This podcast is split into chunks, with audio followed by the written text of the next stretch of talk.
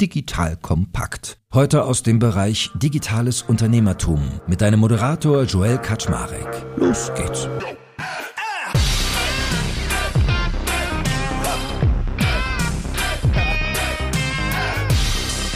Hallo Leute, mein Name ist Joel Kaczmarek. Ich bin der Geschäftsführer von Digital Kompakt und heute habe ich jemanden im Interview, der sein Hobby zum Beruf gemacht hat. Quasi die Passion wurde der Job. Und zwar den lieben Joost Wiebelhaus. Joost ist nicht nur in, in, Frankfurt bekannt, wo sein Frankfurter Laufshop mittlerweile durch die Decke geht, sondern in ganz Deutschland, weil spätestens seit Corona hat er einen tierischen Digitalboost erhalten. Und ich kann dir sagen, die heutige Folge wird, glaube ich, Entertainment pur, weil Joost ist eine echte Entertainer-Persönlichkeit. Er brennt für das, was er tut.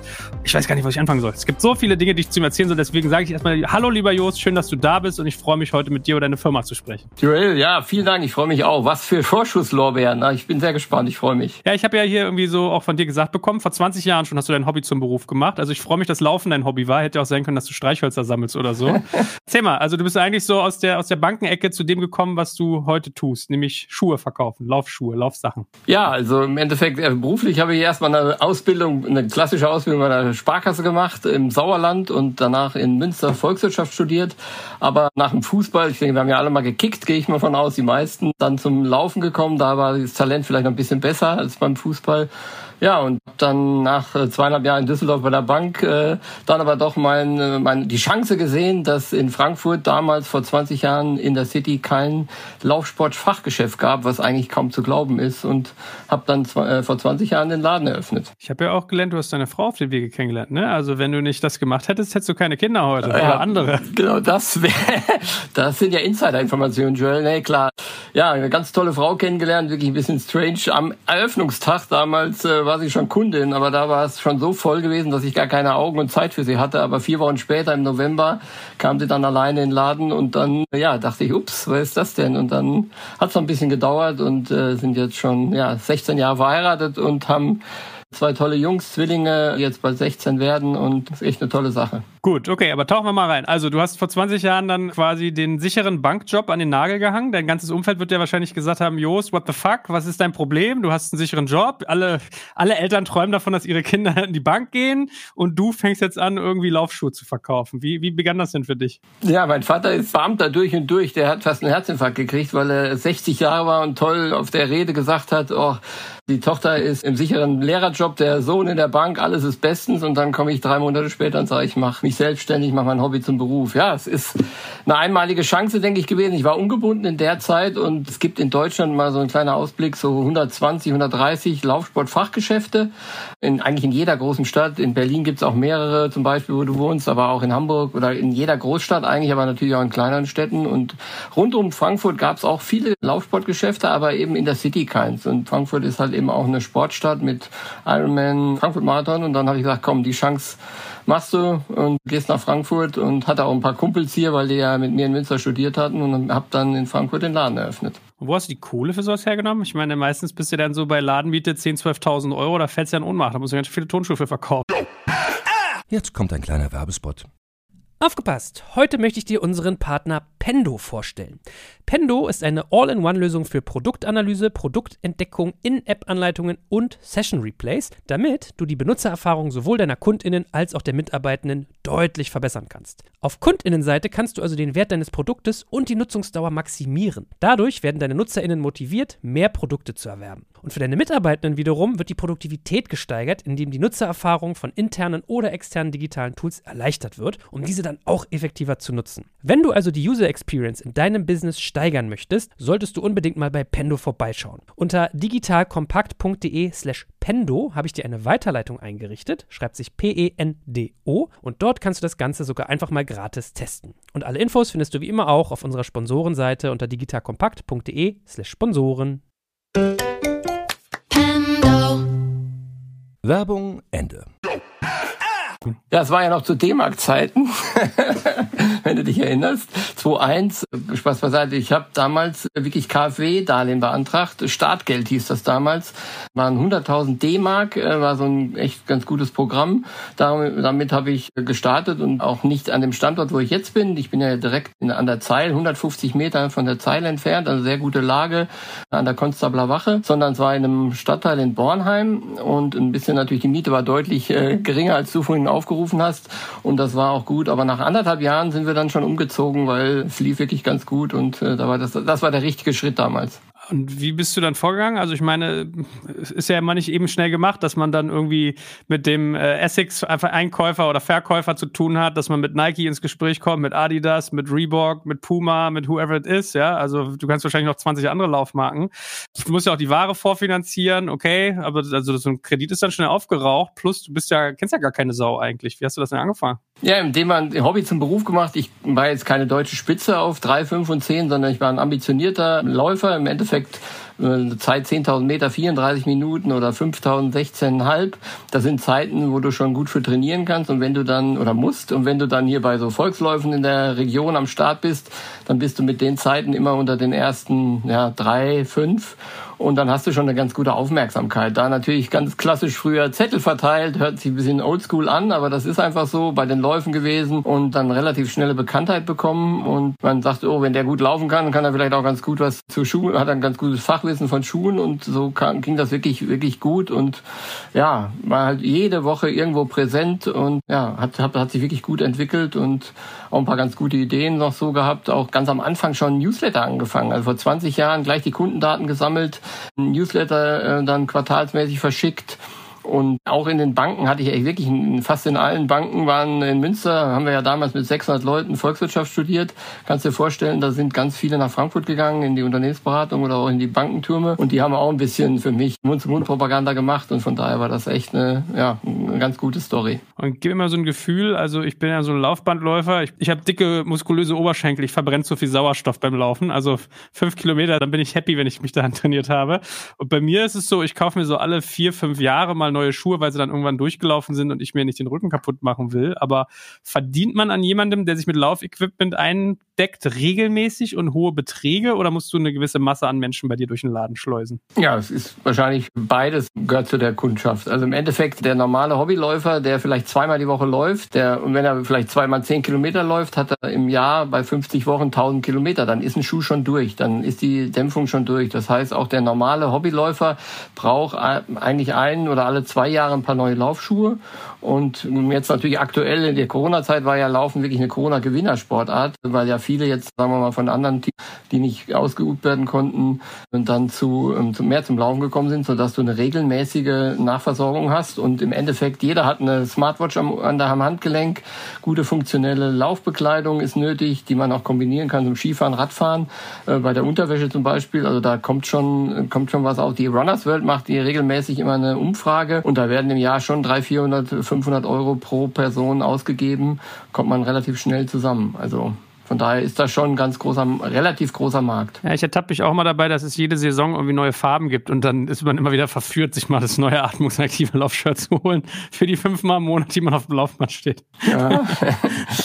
Und so von der Marktgestaltung her, also ich bin ja immer so in meinem Kopf, also ich weiß auch, was du meinst. Wir haben bei uns in Berlin, ich meine, der heißt hier Laufshop Lunge oder so ähnlich. Die sind, glaube ich, auch so eine Spezialisten. Aber ansonsten ist ja meine Welt immer so geprägt gewesen von, ich gehe zu Karstadt Sports oder ich gehe zu Nike Town oder zu Adidas und hole sie mir bei den Herstellern teilweise direkt. Wie ist denn der Markt für dich so gebaut? Intersport wird mir noch einfallen, vielleicht als Kette, wo ich auch gesagt hätte, da gibt es mal den einen oder anderen, der ihm was erzählen kann. Aber per se hätte ich gedacht, lokaler Handel eigentlich sehr stark dominiert, entweder von den Herstellern selber, bei den Großen oder von den, den Ketten. Ist da so viel Raum für jemanden wie dich? Ja, das ist Deutschland, weil es gibt da wirklich eine Spezialistengruppe, weil im Endeffekt ist der Markt schon sehr ja, vielschichtig und der die große Vorteil von uns gesamten Spezialisten, auch in Berlin, Lunge hast du genannt, da gibt es auch noch Lang und Lauf und noch ein paar andere, die, die bieten halt eben dieses komplette Sortiment, meistens 10, 12 Marken und im Endeffekt ist halt unsere Stärke, dass wir einfach über alle Produkte gut Bescheid wissen, eine gute Analyse machen, also stationär, ähm, wirklich meistens Laufanalyse, wir jetzt auch nicht mehr auf dem Laufband, sondern auf einer, auf einer Laufbahn mit einer Druckmessplatte sogar und die Kollegen sicher in Deutschland auch alle sehr gut, sind alle vernetzt, auch mit der Laufszene. Und der Kunde will halt einfach die Auswahl haben. Nur bei Nike oder bei Adi oder in den Shops zu kaufen. Klar, wenn man sein Modell hat, vielleicht einen Nachfolger mal kaufen.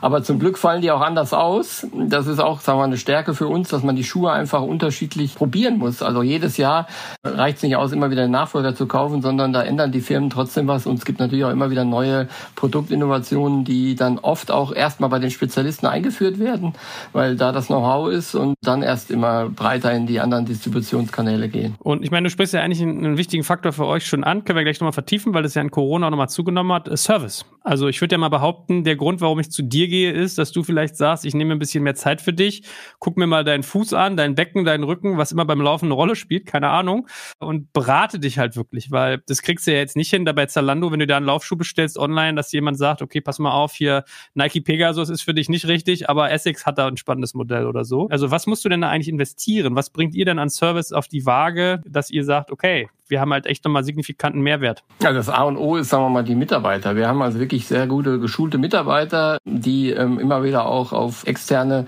Schulungen gehen oder auch, wenn die Firmen neue Produkte kommen, kommen die in-house oder auch digital werden Schulungen angeboten, dass man da einfach absolut Top-Level ist ähm, im Vergleich zu den Key-Accounts, die du vorhin genannt hast, wo das wirklich, denke ich, schwieriger ist, wenn die vielleicht nachmittags im Tennisabteilung verkaufen und, und morgens in, in der Running-Abteilung, da kann das Know-how nicht sein. Also das ist A und O, dass die Mitarbeiter da authentisch sind, selbst eigentlich auch Läufer fast durchweg sind oder auch Walker. Wir haben auch ein paar Walker bei uns im Laden und ja, ein bisschen Equipment muss man haben, sagen wir Technik, um, um eine gute Analyse zu machen. Also das ist auch, sagen wir, früher gab es Video-Laufbandanalysen, Videokamera hinten. Und jetzt haben wir zum Beispiel letztes Jahr ein Setup gemacht, was es so deutschlandweit sogar europaweit nicht gibt. Wir haben eine Kombination mit einer zwei Meter langen dynamischen Druckmessplatte und einer Highspeed-Kamera. Und das Ganze wird noch in eine Software integriert, sodass die Kunden einfach über so eine, so eine Bahn laufen, die ist bei uns 20 Meter im Laden. Und man sieht dann die Kunden abrollen, welche Druckverteilung da ist. Und wir können sogar als Service, wo du für den Service gesagt hast, das auch noch äh, den Kunden dann per E-Mail zukommen lassen. Machen wir natürlich nur, wenn die Kunden Schuh gekauft haben. Und dann haben sie sogar für zu Hause, können sie dann auch nochmal sharen über Social Media, welche Analyse die bei uns im Laden gemacht haben. Aber ich wollte gerade sagen, so eine Hochgeschwindigkeitskamera, die kostet wahrscheinlich 20.000 Euro aufwärts.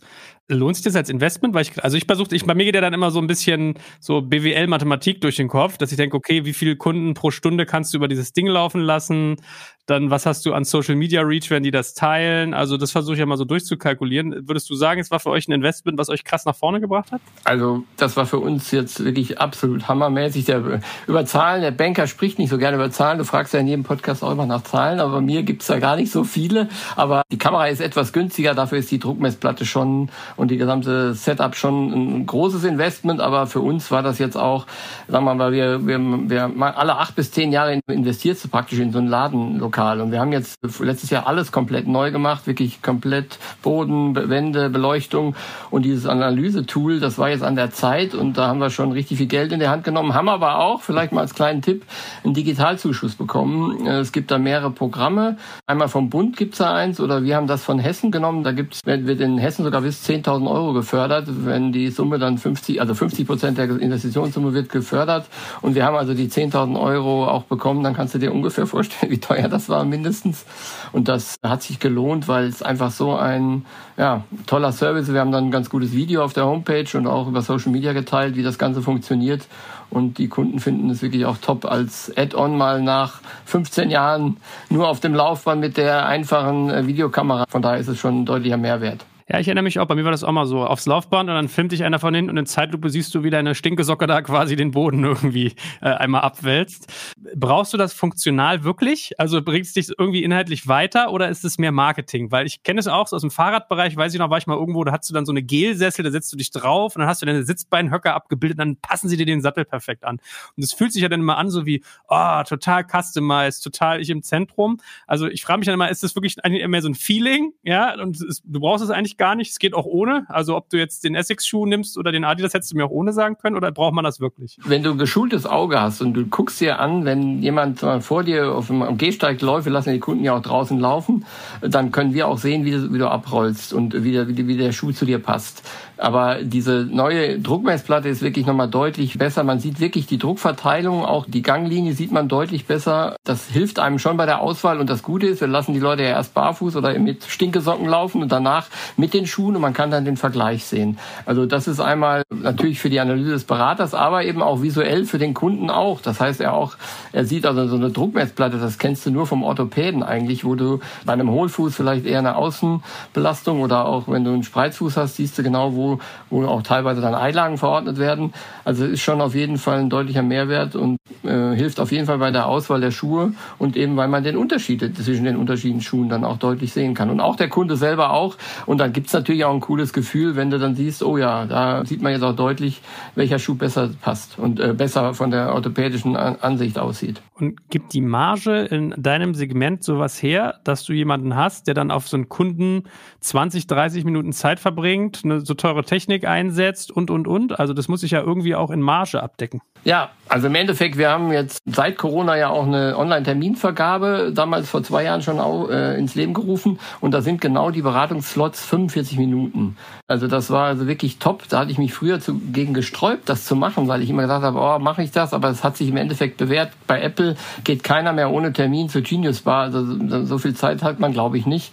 Und der riesen, riesen Vorteil ist, dass die Conversion Rate, ich würde fast sagen, die ist 99, 5 Prozent, weil derjenige, der sich einen Terminslot gebucht hat, reinkommt und die Beratungsleistung, er kommt durch die Tür, weiß genau, hat jetzt einen Top-Berater für dreiviertel Stunde für sich zur Verfügung, der kauft auf jeden Fall einen Schuh und natürlich Cross-Selling, wenn die Zeit dann noch bleibt, werden auch andere Punkte angesprochen und das ist eigentlich das unsere Stärke. Man kommt dann natürlich auch nochmal vielleicht zu anderen Themen, wenn man demnächst dann hoffentlich wieder bei Volksläufen am Start ist, äh, dann tauscht man sich dann in Erfahrungen aus und ja, wir haben auch noch ein Megatool, montags laufen wir mit äh, aktuell 50 Leuten bei unserem Montagslauftreff, der immer kostenfrei ist, wo wir jeden praktisch, der da Lust drauf hat, einladen. Und so ein Zusatzservice äh, ja, kommt auch bei den Kunden super an und die fühlen sich wohl. Und ich glaube, das ist meine persönliche Meinung, spezialisierte Fachgeschäfte, ob das im Radfahren ist, im Outdoor-Bereich ist oder, oder Running oder vielleicht auch Angeln, dass die Leute dann bereit sind, da mehr Geld auszugehen und die Beratung, wenn die Beratung der Service passen und äh, eben nicht nur online kaufen. Ja gut, unser gemeinsamer Freund Markus Diekmann sagt ja immer so schön, get big, get specialized or get out. Und du bist quasi im Mittelsegment drin. Und jetzt hast du ja Corona auch schon angesprochen. Lass uns da doch mal hier irgendwie einen Köpper reinmachen. Was war los, wenn man ein Ladenbetreiber ist, der Tonschuhe verkauft und auf einmal darf eigentlich keiner mehr so richtig zu dir kommen? Oder es ist zumindest mit all den Schwierigkeiten, die wir durch diese Pandemie kennengelernt haben, verbunden. Ja, das war schon Hammer. Ist jetzt fast auf den Tag zwei Jahre her. Wie gesagt, ich muss noch mal sagen, wir haben wirklich keinen Online-Shop. Wir sind zwar digital aufgestellt über Social Media etc. pp. Und die Homepage ist zum Glück jetzt auch neu. Zum Glück hast du die alte nicht gesehen. Die ist jetzt seit ein paar Wochen, haben einen Relaunch gemacht. Aber für uns war das schon im März damals ein echt ein großer Schock. Wir machen auch Print-Mailings. Das heißt, zweimal im Jahr verschicken wir an unsere Stammkunden auch Post. Und das kommt auch sehr gut an, weil man kriegt ja eigentlich gar keine Post mehr zu Hause. Außer vielleicht noch ein paar Werbe- äh, oder Rechnungen. Aber da fällt so ein, so ein, so ein ein ganz gut aufgemachter Flyer, ganz gut ins Auge. Ja, und der war gerade zu den Kunden raus und vier Tage später war der Lockdown. Also das war schon ein kurzer Schock, aber im Endeffekt war die Schockstarre nicht so lange, sondern wir haben überlegt, was können wir jetzt machen und haben dann innerhalb von wirklich zwei Tagen Versand- und Lieferservice mit Fahrradkurier äh, aufgebaut. Wir haben halt eine große Kundenkartei und haben dann die Kunden auch angeschrieben und nach, wenn man ja knapp 20 Jahre damals schon im Markt ist, hat man halt eine riesen Kundenbase und haben dann da auch eine gute Treue von den Kunden verspürt und die haben uns dann auch nachvollzogen, wie blöd in dieser Situation war und haben dann echt hemdsärmlich so einen, so einen Versandservice aufgebaut. Und jetzt erklär mir nochmal, wenn du selbst mittlerweile in der Lage bist, also normalerweise hätte ich jetzt vielleicht gesagt, der macht keinen Online-Shop, weil er sagt, ich muss dich beraten, nur wenn ich dich gut beraten habe, dann schicke ich dir einen Schuh zu. Aber du verschickst ja schon welche aus deinem Laden und hast ja auch Stammkundschaft. Wenn ich jetzt mal blasphemisch wäre, würde ich doch sagen, Just, warum machst du eigentlich noch ein Ladengeschäft? Warum investierst du 20.000 Euro in eine Highspeed-Kamera? Warum hast du das nicht irgendwie in ein geiles Digitalsystem äh, investiert, womit du quasi ein Lager baust, picken kannst, digital verschickst? Warum macht ihr sowas nicht? Unsere absolute Stärke ist wirklich im Eins zu eins mit dem Kunden. Und die Kundschaft möchte beraten werden und das ist nicht jeder, aber ein Großteil auch in den, sagen wir hier in Frankfurt ist, denke ich, genug Einwohner, dass da genug Kunden äh, diesen Service haben wollen. Wir haben ja dann, wo du so ansprichst, wirklich dann den nächsten Schritt gemacht, gar nicht viel später. Das war, glaube ich, im, im Mai oder im April, Mai vor zwei Jahren, haben wir ja sowas aufgebaut. Eine Laufstilanalyse at Home haben wir das genannt. Da waren wir die allerersten. Das war auch, sagen wir mal, ein absoluter Knaller, weil wir dann eine WhatsApp-Beratung angeboten haben, den Kunden praktisch aufgefordert haben, zu Hause sich zu zu filmen, so wie du es vorhin erzählt hast, mit einer Videokamera, in dem, in dem Fall mit dem iPhone zum Beispiel aufnehmen, äh, wo die barfuß dann in den Flur laufen, dann Fotos von den Schuhen geschickt haben, wie die abgelaufen sind, die Größe und haben die uns dann per WhatsApp oder per E-Mail reingegeben und dann haben wir mit dem Callback die Leute angerufen, haben dann praktisch eine qualifizierte Beratung gemacht und daraufhin dann die Ware, äh, die Schuhe verschickt und da war die Trefferquote wirklich schon sehr hoch. Das war natürlich sagen wir mal, der Situation geschuldet. Und das hat auch wirklich super funktioniert. Auch medial hat, war das natürlich äh, krass abgegangen, weil wir da wirklich sehr viel äh, PR auch von allen Medien bekommen haben. Aber auch, weil es gut funktioniert hat. Auch nicht nur in Frankfurt, sondern wir haben dann deutschlandweit verschickt. Und ja, das bieten wir sogar weiterhin an. Ist natürlich jetzt deutlich zurückgegangen, weil die Kunden schon lieber doch in den Laden kommen. Aber ähm, damit zeigt, wenn Corona nicht gewesen wäre, hätten wir diesen Zusatzservice, auch wieder ein Service für die Kundschaft eben nicht installiert und würden wir jetzt auch weiterhin nicht anbieten. Jetzt kommt ein kleiner Werbespot. Aufgepasst! Wusstest du, dass HR-Teams heutzutage mit mehr Aufgaben denn je konfrontiert sind? In der aktuellen Studie HR Trends, die Zukunft der Personalarbeit 2024 von Sage, wurden HR-Teams aus sieben verschiedenen Ländern und über 20 Branchen befragt, um top aktuelle Insights in der Entwicklung des Personalwesens zu geben. Sage entwickelt HR-Tools und Software für dein Unternehmen, um Lohnabrechnungen, Personalmanagement, Buchhaltung und mehr zu vereinfachen. So, und die Studie von Sage zeigt unter anderem, dass ganze 91% der HR-Teams angeben, dass ihre Arbeit Arbeitsbelastung im letzten Jahr zugenommen hat, aber gleichzeitig glauben 79 Prozent der Befragten, dass Automatisierung ihre Prozesse zukünftig verbessern und Zeit sparen kann. Ebenfalls spielt auch KI eine große Rolle. Derzeit nutzen etwa ein Drittel bereits Chatbots wie ChatGPT in ihren Prozessen und circa drei Viertel der PersonalleiterInnen sind sich bereits sicher, dass KI die Arbeitsweise im HR revolutionieren wird. Du merkst, die Studie ist vollgepackt mit Statistiken, überraschenden Erkenntnissen und Tipps für HR-Führungskräfte, die vorankommen wollen und zeigt eine Momentaufnahme der sich stetig wandelnden Rolle von HR heute. Am besten schaust du dir die Studie HR-Trends, die Zukunft der Personalarbeit 2024 selbst an. Unter digitalkompakt.de slash Sage, S-A-G-E, kannst du sie dir komplett kostenlos herunterladen. Und wie immer findest du alle Infos auch auf unserer Sponsorenseite unter digitalkompakt.de slash Sponsoren. Werbung Ende. Und trotzdem, bist du ein bisschen wie ich? Bist du so ein Unternehmer, der manchmal sagt, okay, ich habe jetzt die Funktionsweise verstanden, ich mache das eine ganze Weile so und das jetzt auf den Kopf zu stellen, das fällt mir, weil du könntest doch easy peasy, also dir fehlt doch nur noch ein kleiner Schritt und du hast den Onlinehandel. Woran, woran hapert's? Ja, weil ich glaube, dass man sich Schutzer bleibt bei deinen Leisten in erster Linie, dass man einfach sich spezialisiert. Man müsste ein neue, komplett neues Model aufbauen. Natürlich. Na und? Mach doch nichts. Mach, ja, doch, mach doch. Ich, du doch. Ja, mal gucken. Es ist noch nicht aller Tage Abend. Bin ja auch erst 50, aber natürlich gucke ich mir das an. Aber es gibt auch ein paar Kollegen, die das machen. Aber natürlich große Retourenquote brauche ich die Probleme, die da, die da denke ich alle mit zu kämpfen haben. Ich finde halt einfach, dass eins zu eins auch für die, die Mitarbeiter kriegen so ein tolles Feedback. Wir haben heute eine Postkarte von jemand bekommen, die sich bedankt hat für die tolle Beratung. Ich werde es vielleicht nachher nochmal posten und den Namen ein bisschen unkenntlich machen. Also es ist einfach wirklich toll, anonym. Wir haben auch schon mal Schuhe, sagen wir mal von Lounge-Schuhen, von Adidas hatten wir mal so einen 4D-Schuh, der ganz limitiert war. Den haben wir auch mal dann über Social Media verschickt, weil wir jetzt wussten, wie man es macht mit PayPal-Zahlung etc. pp. Aber selbst da kommt dann schon eine relativ hohe Retourenquote, die dann da bei 20, 25 Prozent war. Jetzt immer noch relativ niedrig, aber weil das so ein heißes Produkt war, was einfach ganz limitiert in Deutschland auf dem Markt war. Aber im Endeffekt macht uns eher das mehr Spaß und ähm, der Erfolg gibt uns recht. Im Moment ist halt so, ja, Laufen ist die Sportart, die überall gemacht werden kann. Äh, und wir haben echt guten Zuspruch und auch der umgebaute Laden kommt halt sehr gut an. Ich überlege, ob ich dich schlau finde und vernünftig, weil du dich fokussierst, oder ob das so ein bisschen die typische deutsche Angst ist. So, du machst keinen Onlinehandel, weil du Angst hast vor Retouren. Tja, ich weiß nicht. Im Moment haben wir vielleicht auch die Kapazitäten nicht, das noch zusätzlich aufzubauen. Vielleicht auch ein bisschen, ich sag mal, Angst ist falsch, aber dass man halt eben die Qualität dann auf der Fläche verliert, weil man sich dann äh, auf andere Sachen konzentriert. Und im Moment ist so, wir sind happy damit, so wie es im Moment funktioniert.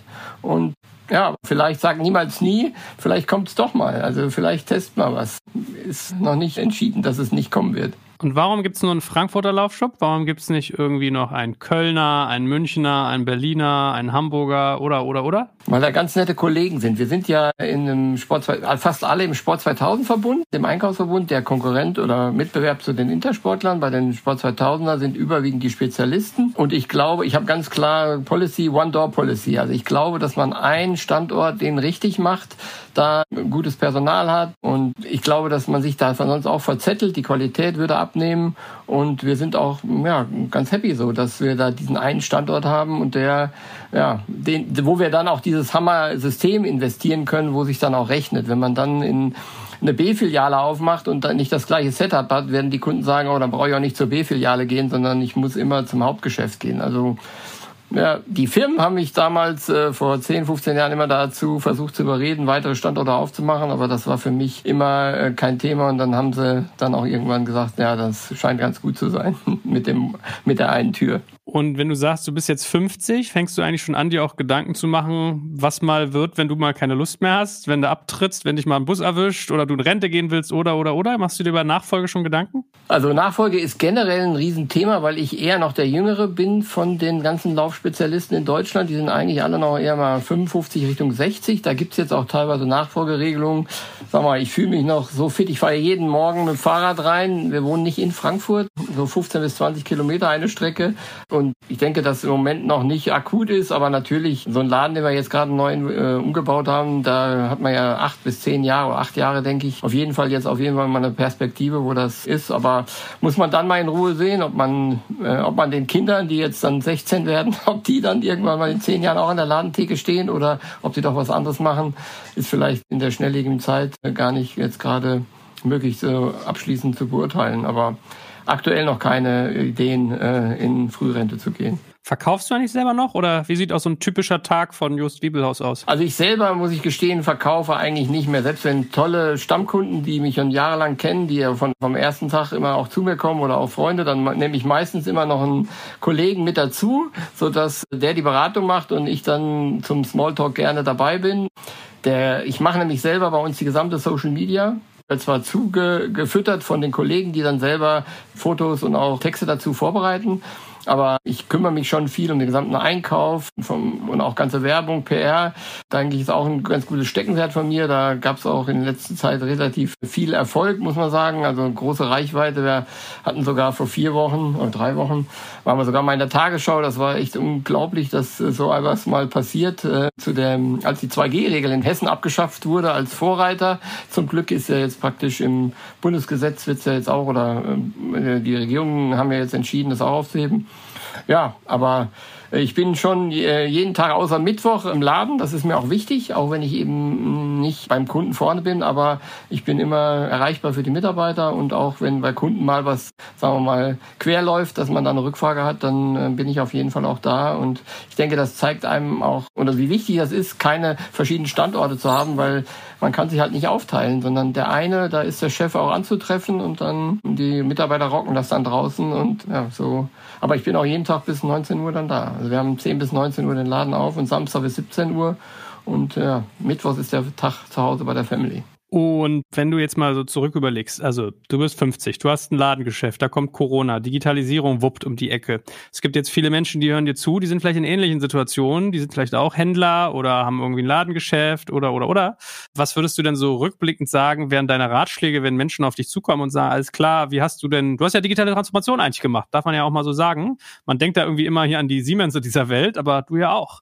Was waren so deine Kern-Learnings? Was sind so die Empfehlungen, die du anderen gibst? Ja, auch mit 50 kann man nochmal ein Startup sein. Ich habe sogar eine Nacht mal hier im Laden übernachtet, weil es eben dann doch einiges zu tun gab. Wir haben unten eine Couch, wo sich die Mitarbeiter mittags hinlegen. Also man muss es einfach machen. Man, man, man better done than perfect. Also im Endeffekt auch den Versandservice haben wir einfach hemdsärmlich angefangen und dann im Endeffekt feinjustiert und verbessert und sich trauen, einfach Sachen zu machen. Selbst Social Media, was sind wir froh, dass wir schon so lange da aktiv sind. Auch Facebook über zehn Jahre, Insta, glaube ich, sechs Jahre und auch LinkedIn hier in Frankfurt eine brutal gute Plattform, weil auch unsere Kunden sind, ganz viele Businesskunden sind halt in Frankfurt auch in LinkedIn und selbst da, die Posts kriegen unheimliche Reichweite.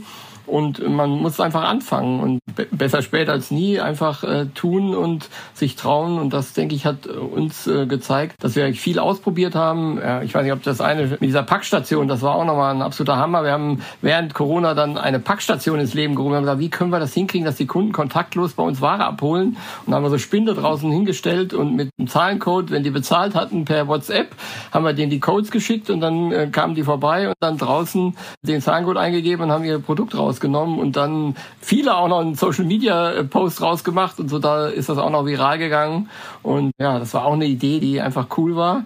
Und man muss es einfach ausprobieren. Und der Erfolg gibt, oder wenn man natürlich dann, äh, sagen wir, wenn die Sachen gut angenommen werden, dann ist das natürlich auch eine tolle Selbstbestätigung und das freut einen natürlich und motiviert einen einfach, das zu machen. Also wenn du jetzt mal in Ratschläge gießen würdest, wie würde es bei dir lauten? Mitarbeiter auf jeden Fall immer mitnehmen, wenn man was Neues einfügt und immer über den Tellerrand gucken, dass man guckt, was machen andere Branchen, auch Startups dort mal zu gucken, wie die im Moment agieren, aber auf jeden Fall ausprobieren und machen und muss nicht immer alles perfekt sein und das ist, hat sich bei uns bewährt, dass wir da ähm, dadurch, das hat unsere, unseren Erfolg in den letzten zwei Jahren und äh, sagen wir mal wirklich äh, beflügelt und ja, ein bisschen Glück muss man auch sagen, wir haben das richtige Sortiment. Wenn du jetzt Lederwaren oder Taschen verkaufst oder äh, vielleicht auch Fußballschuhe, nicht so einfach wie, wie Running oder die Fahrradbranche, die durch die Decke geht. Also da muss man auch Glück haben, aber manchmal gehört auch Glück im Leben dazu. Aber man muss trotzdem den Elfer dann reinmachen. Hm? Was machst du eigentlich noch ne-, nebenbei? Weil als wir unser Gespräch hier gestartet haben, also die geneigten Hörerinnen und Hörer hören uns ja nicht, aber ich habe dich dann gefragt, das sieht aus, wenn du in deinem Lager sitzt. Dann sagst du, nein, ich sitze hier im Falke-Lager. Was hat es damit auf sich? Ja, ist so ein bisschen, ist gar nicht so bekannt, aber wir haben äh, vor 15 Jahren hier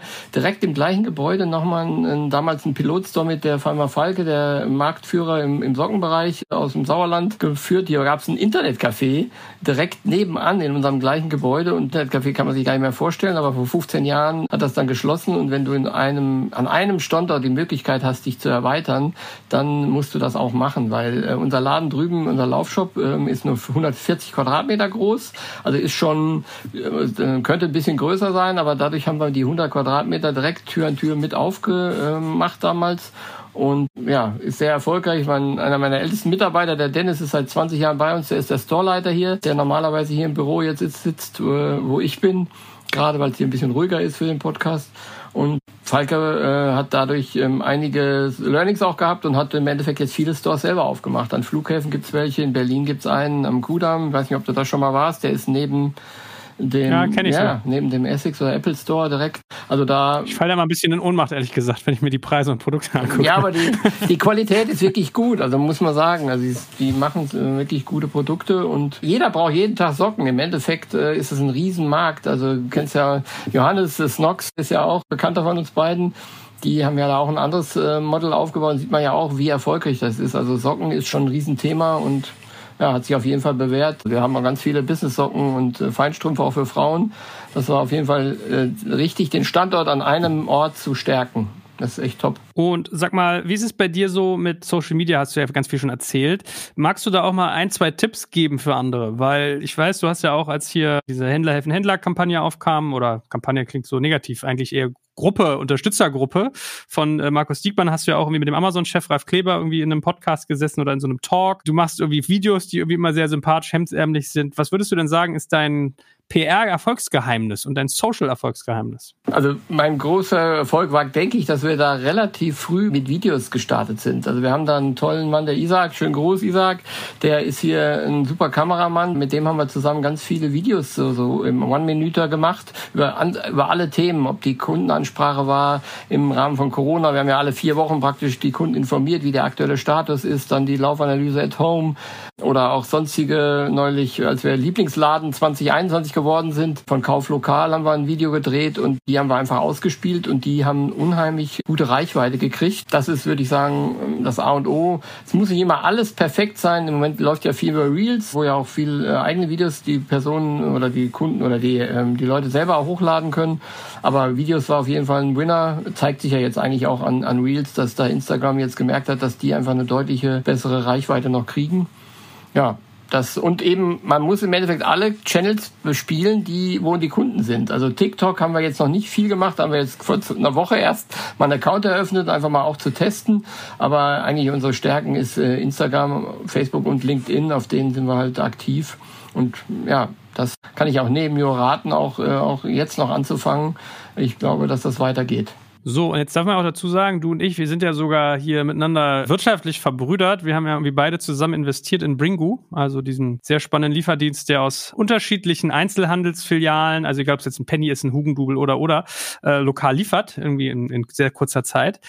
Machst du viel in der Art? Also, wie, wie kam es eigentlich dazu, dass du da investiert hast? Wie ich dazu kam, weiß ich ja. Werde ich bestimmt auch demnächst nochmal weiter aufbereiten. Aber wie ist das bei dir? Ja, im Endeffekt, ein äh, Netzwerk ist, denke ich, auch ganz wichtig. Und ich muss sagen, Markus Diekmann habe ich vor zweieinhalb Jahren mal am Handelsverband hier in Frankfurt kennengelernt, bei einem Vortrag, aber acht Vorträge und der Markus hat den besten gemacht und dann habe ich äh, mich mit ihm connected. Dann kam das auch mit dem Ralf Kleber, da bei Amazon, dem Talk bei Händler helfen Händler.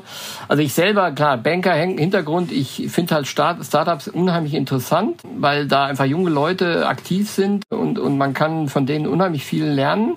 Und ich mache ein bisschen was im Startup-Bereich in kleineren Ausmaß. Und äh, Markus hatte da Anfang Januar einen Post gemacht, dass er jetzt in Startup was machen will. Und da habe ich ihm geschrieben, Markus, wenn du äh, was Interessantes hast, komm halt mich mal am Laufenden. Und im Endeffekt finde ich bei Bringo den riesen Vorteil, dass man eben kein eigenes Lager aufbaut, sondern dass der hier der, ähm, die Kooperation mit dem Handel, dem stationären Handel erfolgen soll. Und wir haben ja unseren Lieferservice hemdärmlich aufgebaut damals und hier wird das ja dann über äh, die App dann automatisiert ähm, und die, die rollen das jetzt dann deutschlandweit aus. Fand ich super spannend.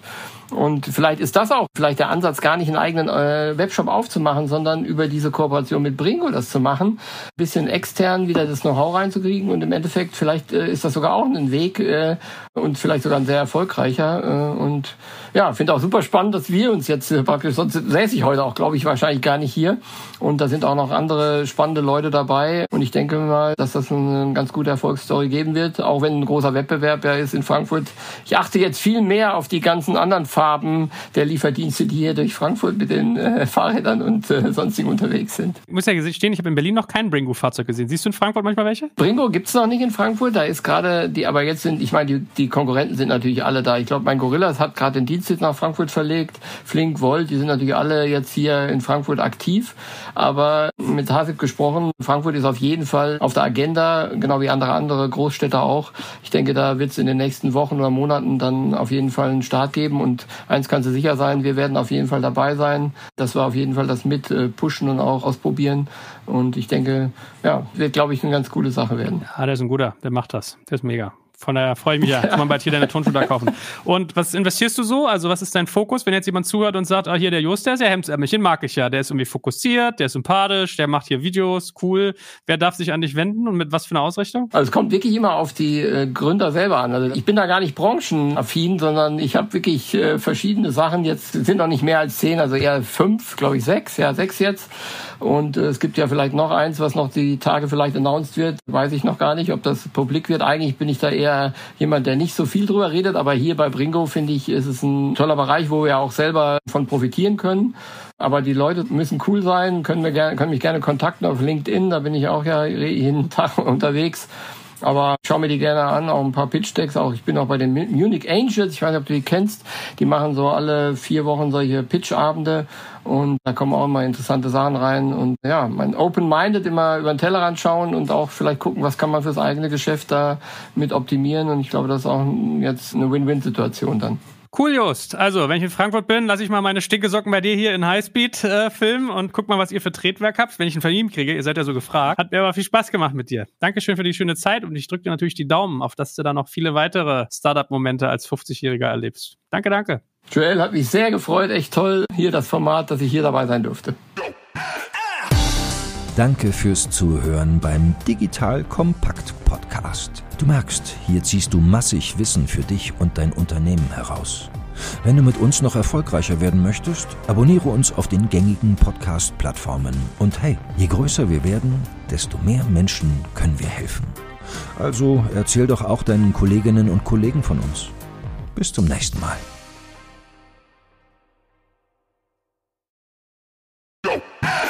Jetzt kommt ein kleiner Werbespot. Aufgepasst! Wusstest du, dass HR-Teams heutzutage mit mehr Aufgaben denn je konfrontiert sind? In der aktuellen Studie HR Trends, die Zukunft der Personalarbeit 2024 von Sage, wurden HR-Teams aus sieben verschiedenen Ländern und über 20 Branchen befragt, um top aktuelle Insights in der Entwicklung des Personalwesens zu geben. Sage entwickelt HR-Tools und Software für dein Unternehmen, um Lohnabrechnungen, Personalmanagement, Buchhaltung und mehr zu vereinfachen. So, und die Studie von Sage zeigt unter anderem, dass ganze 91% der HR-Teams angeben, dass ihre Arbeit Arbeitsbelastung im letzten Jahr zugenommen hat, aber gleichzeitig glauben 79 Prozent der Befragten, dass Automatisierung ihre Prozesse zukünftig verbessern und Zeit sparen kann. Ebenfalls spielt auch KI eine große Rolle. Derzeit nutzen etwa ein Drittel bereits Chatbots wie ChatGPT in ihren Prozessen und circa drei Viertel der PersonalleiterInnen sind sich bereits sicher, dass KI die Arbeitsweise im HR revolutionieren wird. Du merkst, die Studie ist vollgepackt mit Statistiken, überraschenden Erkenntnissen und Tipps für HR-Führungskräfte, die vorankommen wollen und zeigt eine Momentaufnahme der sich stetig wandelnden Rolle von HR heute. Am besten schaust du dir die Studie HR-Trends, die Zukunft der Personalarbeit 2024 selbst an. Unter digitalkompakt.de slash Sage, S-A-G-E, kannst du sie dir komplett kostenlos herunterladen. Und wie immer findest du alle Infos auch auf unserer Sponsorenseite unter digitalkompakt.de slash Sponsoren. Werbung Ende.